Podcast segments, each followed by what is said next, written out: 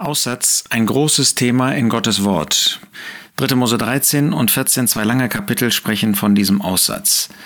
Wir haben beim letzten Mal gesehen, dass der Aussatz auf rein natürliche Weise uns schon eine Menge an Hinweisen gibt, wie Gott auch mit Krankheiten in der damaligen Zeit umgegangen ist und wie Gottes Vorschriften in jeder Hinsicht vollkommen sind.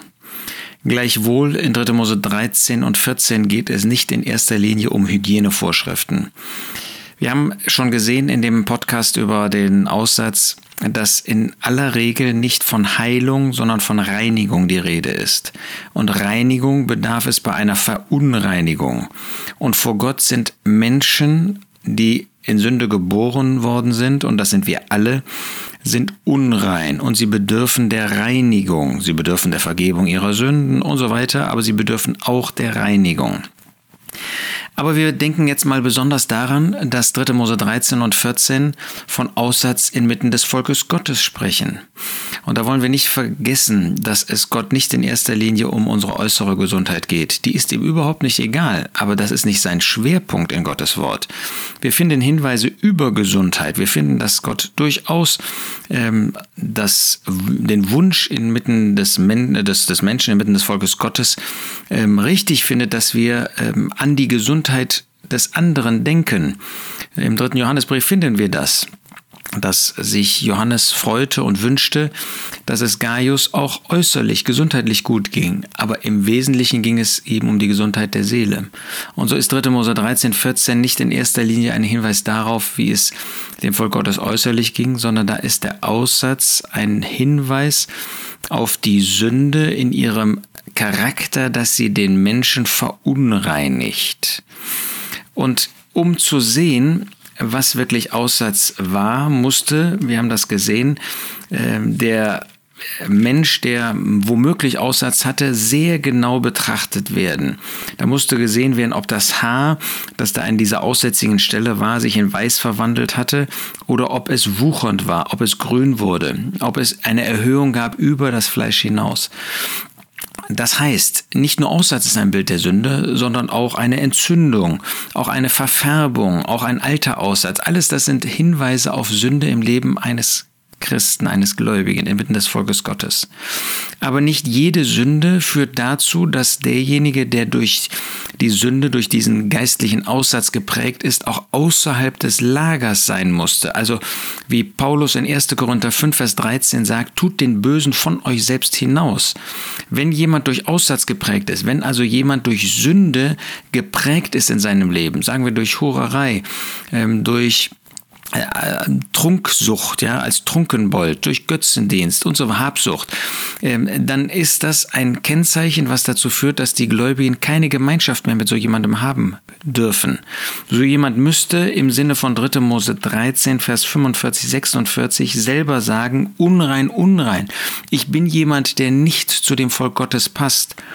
Leider sind die wenigsten dazu bereit. Die meisten leben einfach obwohl sie einmal in Gemeinschaft mit den Gläubigen waren, obwohl sie einmal bekannt haben, Bruder, Schwester, gläubig zu sein, leben einfach in Sünde und haben überhaupt kein Bewusstsein mehr davon. Und leider gibt es auch solche, und inmitten des Volkes Gottes, denen das offenbar auch egal ist, die einfach Gemeinschaft pflegen mit solchen, die in Sünde leben und einmal bekannt haben, gläubig, Bruder, Schwester zu sein. Nein, eigentlich bei dem Aussätzigen war das auch so. Der war sich dessen bewusst, dass der brauchte nur an seinen Körper zu sehen. Und so wäre das auch bei einem Gläubigen, der an den Herrn Jesus glaubt und in Sünde lebt, der sieht an seinem Leben, dass da Krankheit, Fäulnis ähm, geistlicherweise, dass da Böses, Aussatz vorhanden ist, unrein, unrein, Lippenbart verhüllen, heißt, dass man nicht äh, eben seine geistliche Krankheit weitergibt, indem man Gemeinschaft pflegt, indem man Umgang pflegt mit einem anderen Gläubigen. Aber für uns gilt es, erst einmal genau zu untersuchen, ist das auch wirklich Aussatz? Ist das eine prägende Sünde oder ist das vielleicht nur eine Entzündung? Ist das nur, dass das Fleisch auf einmal aus der Haut gefahren ist und böse gewesen ist, aber nicht, dass dadurch der Charakter, der Zustand des Gläubigen durch Sünde insgesamt geprägt ist? Das heißt, der Priester und nur in diesem priesterlichen Charakter sind wir überhaupt in der Lage, das beurteilen zu können, nur wenn wir vor Gott stehen und vor dem Volk Gottes. Wenn wir als Repräsentanten Gottes, also das heißt als solche, die durch unser Leben und durch unser Reden wirklich etwas offenbaren von Gott, die wir als Priester vor Gott stehen, das heißt unser Leben im Lichte Gottes führen, unser Leben für Gott führen, für den Herrn Jesus. Als solche sind wir in der Lage, ein solches Urteil dann auch zu fällen. Und dann muss man sich genau anschauen, was sind die Äußerungen, die da geschehen sind, was steht dahinter. Ist das wirklich Aussatz? Ist das wirklich ein sündiger Zustand oder ist das nur ein einmaliges Fallen, ein Fehltritt, wie der Apostel Paulus das in Galater 6 nennt? Aber wenn das Aussatz ist, dann musst du so jemand aus dem Lager hinausgetan werden. Wenn das wirklich ein sündiger Zustand ist, wenn jemand Hurerei begangen hat, wenn jemand ein Habsüchtiger ist und so weiter, dann müssen wir ihn aus der Gemeinschaft der Gläubigen ausschließen. Wir haben diese Pflicht. Tut den Bösen von euch selbst hinaus, 1. Korinther 5. Sind wir dazu heute auch noch bereit? Oder ist das irgendwie, dass wir sagen, das ist ja unmenschlich, das ist ja hart, das, das können wir doch, das ist doch nicht Liebe. Doch, genau das ist Liebe. Gerade dadurch erweisen wir unsere Liebe zu dem Herrn, und auch die Liebe zu dem Volk Gottes, indem wir uns nicht eins machen, indem wir nicht gemeinsame Sache machen, indem wir keine Gemeinschaft pflegen, indem wir nicht mal Umgang haben mit solchen, die durch einen sündigen Zustand geprägt sind. Aber Gott sei Dank, es gibt Hoffnung. 3. Mose 14 zeigt, am Tag seiner Reinigung. Wenn jemand seine Sünde bekennt, diesen sündigen Zustand, wenn er ihn bekennt und lässt, wenn er sich trennt von diesem Zustand, dann kann der Priester hinausgehen, dann kann er ihn betrachten und dann kann er sagen, ja tatsächlich, der Lebenswandel hat sich geändert. Es ist nicht mehr ein Lebenswandel in moralischer Sünde. Es ist kein Lebenswandel mehr in lehrmäßiger Sünde. Es ist kein Lebenswandel mehr, wo jemand Gemeinschaft pflegt mit einem, der in Sünde lebt.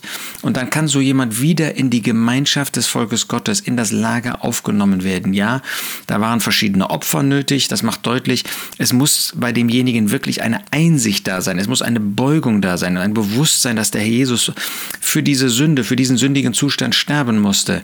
Aber dann kann so jemand wieder, nachdem es sichtbar geworden ist, dass er sich verändert hat, nachdem die Kleider, das heißt der Lebenswandel ähm, gewechselt worden ist, nachdem die Haare ähm, geschoren worden sind, also dass wirklich alles das, was aus dem Fleisch hervorgekommen ist, gerichtet worden ist, weggetan worden ist, dann kann so jemand wieder in die Gemeinschaft der Gläubigen aufgenommen werden. Wunderbar. Es geht nicht darum, ähm, dass jemand in vollem Maß das alles erkennt. Wir sehen bei den Opfern, dass es unterschiedliche Arten von Opfern gab, für Reiche und für Arme damals in Israel. Da gibt es einen, der ein, wirklich ein tief tiefes Bewusstsein dieses sündigen Zustandes hat. Und darüber freuen wir uns. Da gibt es solche, die ein weniger tiefes Bewusstsein haben. Und auch über sie freuen wir uns, dass sie überhaupt ein Bewusstsein von diesem sündigen Zustand haben und nehmen sie wieder in die Gemeinschaft auf. Ja, wir haben nicht eine Schablone, nach der wir vorgehen sollen und vorgehen müssen, sondern es ist eine Reinigung nötig. Wollen wir diesen Gedanken des Aussatzes wieder in unser Leben fassen, in unser Herzen fassen. Es geht nicht in erster Linie um äußerliche Gesundheit, es geht um geistliche Gesundheit. Wir müssen sorgfältig prüfen, aber wir müssen konsequent nach dem Wort Gottes sein. Liebe zum Herrn heißt, seinem Wort von Herzen gehorsam zu sein. Und auch wenn es hart ist für unser Herzen, keine Gemeinschaft mit jemandem zu haben, von dem wir glauben, dass er gläubig war, aber er wird dann als böser bezeichnet, weil er in der Sünde lebt. Und dann ist die Liebe zum Herrn, die Liebe zum Volk Gottes und letztlich die Liebe auch zu demjenigen, damit er wieder zurecht Licht kommt, dass wir, nach dem Konsequ dass wir konsequent nach dem Wort Gottes handeln. Das ist zu unserem Segen. Das ist zur Verherrlichung des Herrn. Das ist zum Segen des Volkes Gottes. Und das ist dann auch zum Segen desjenigen, der in Sünde lebte, weil dadurch er zur Einsicht kommt, weil Gottes Weg zur Umkehr genau dieser dann ist.